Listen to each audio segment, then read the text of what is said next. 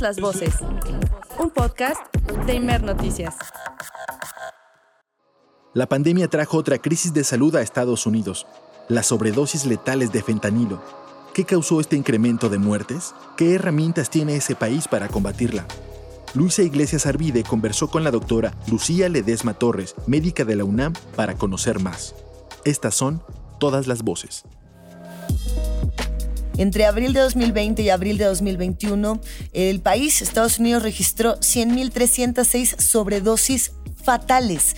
Esto es un aumento, por mencionar un poco, de 28.5% con respecto al mismo periodo del 2020, que sería de 78.056 fallecimientos, que tampoco es menor.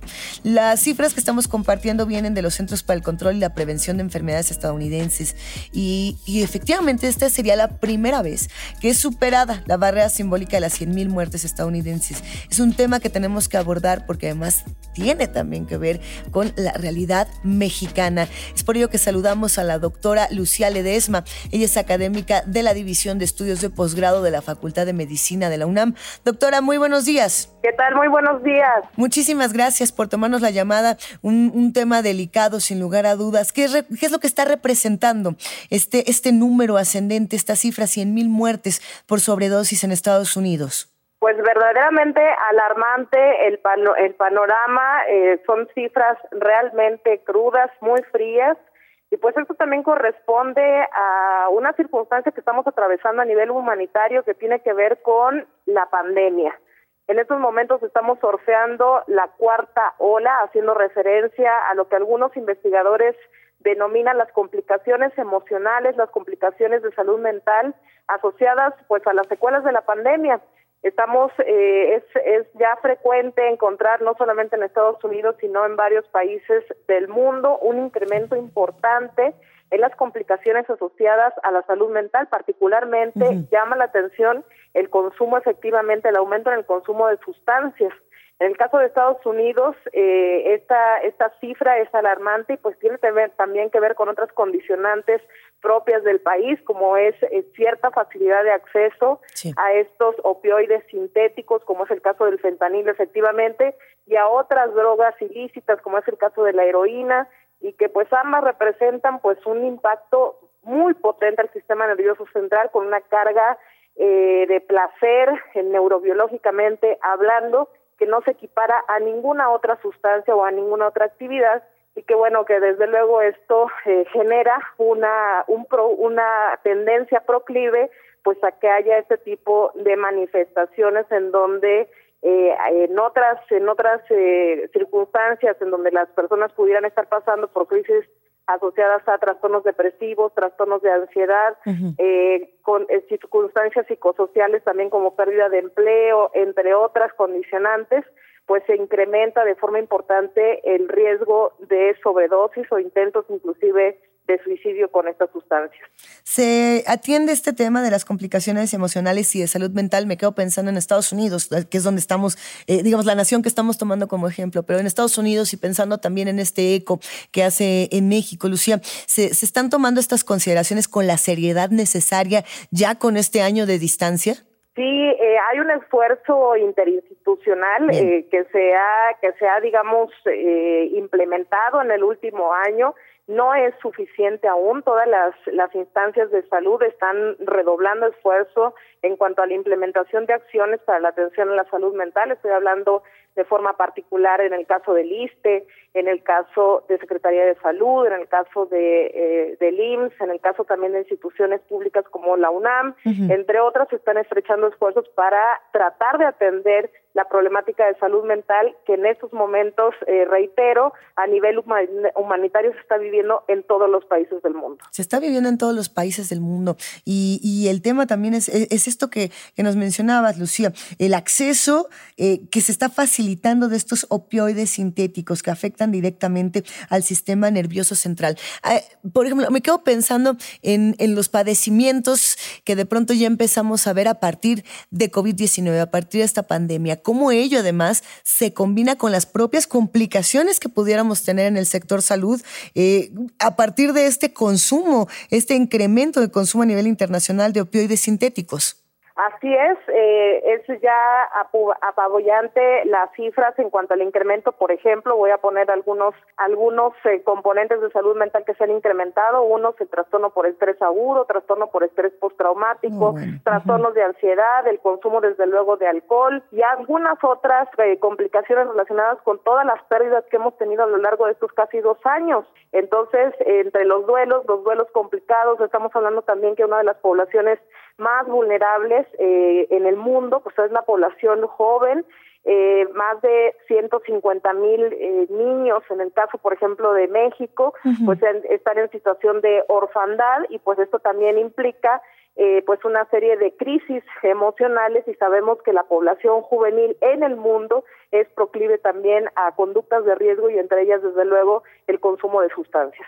Este consumo de sustancias, eh, ¿hasta dónde hasta dónde esto eh, puede tener también un, conflicto, digamos, en términos de salud, en, la repercusión propia de, de, las comunidades alrededor de estas, por ejemplo, 100 mil muertes? A veces pensamos en las muertes por sobredosis como un número aislado, como únicamente estas 100 mil personas y de pronto no pensamos en estos contextos comunitarios. ¿Cómo afecta de igual manera el tema tanto de salud emocional, eh, problemas, eh, trastornos emocionales, como el propio consumo de, estos de estos opioides y de estas drogas como tal?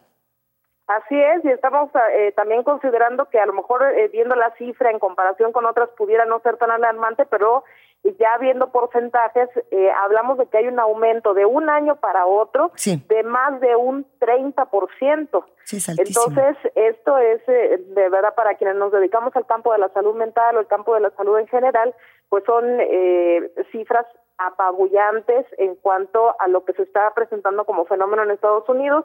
En Latinoamérica no estamos ajenos claro que tenemos otras condicionantes que relativamente nos protegen en cuanto al tema, al tema del acceso a este tipo de opioides sintéticos.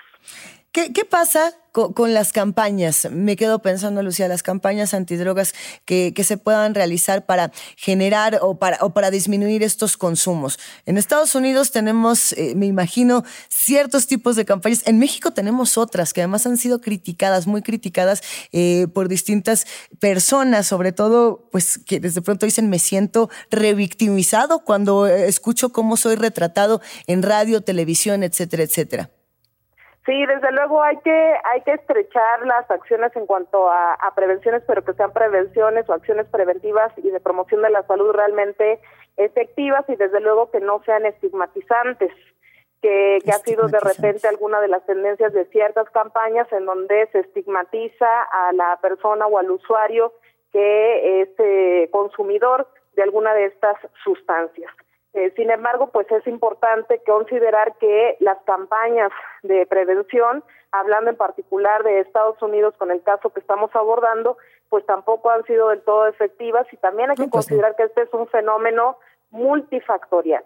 Es decir, estamos atravesando pues una, una crisis eh, complicada eh, a nivel planetario, me refiero a crisis sanitaria, crisis económica, pérdida de empleos, entonces, eh, esto va ligado con que las campañas de prevención, de sensibilización, tienen también que tener una visión y una mirada multifactorial, eh, en conjunto con otras acciones que los gobiernos deberán eh, tomar y, con, y, los equipos de salud también tendrán que abordar y que contemplen estas particularidades que cada país tiene y que vuelve proclive pues al acceso de ese tipo de sustancias.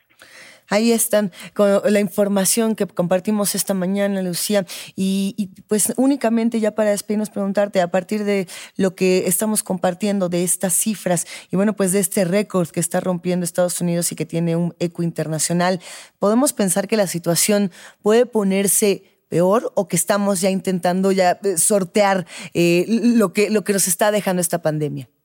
Bueno, pues el primer paso, desde luego, eh, que tiene que ver con sortear lo que está dejando parte de las secuelas de esta pandemia, es abordar el tema, poner eh, los puntos sobre las CIES de manera real, como está ocurriendo eh, de forma tangible, y esto es el primer paso para, para ir abordando lo que tenemos que hacer a partir de ahora y en adelante. La realidad es que nunca se, en la historia, digamos, de las acciones de salud mental en los diferentes países del mundo.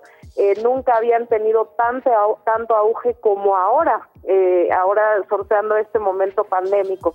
Sin embargo, es insuficiente, necesitamos conjuntar esfuerzos desde los diferentes sectores y esperemos que, podamos demostrar, como hemos demostrado también en el transcurso de la pandemia, pues una característica eh, universal que tenemos los seres humanos y que tienen que ver con la resiliencia. Pero tenemos que estar informados y tenemos que estrechar esfuerzos desde luego. Todas las voces. Un podcast de Imer Noticias.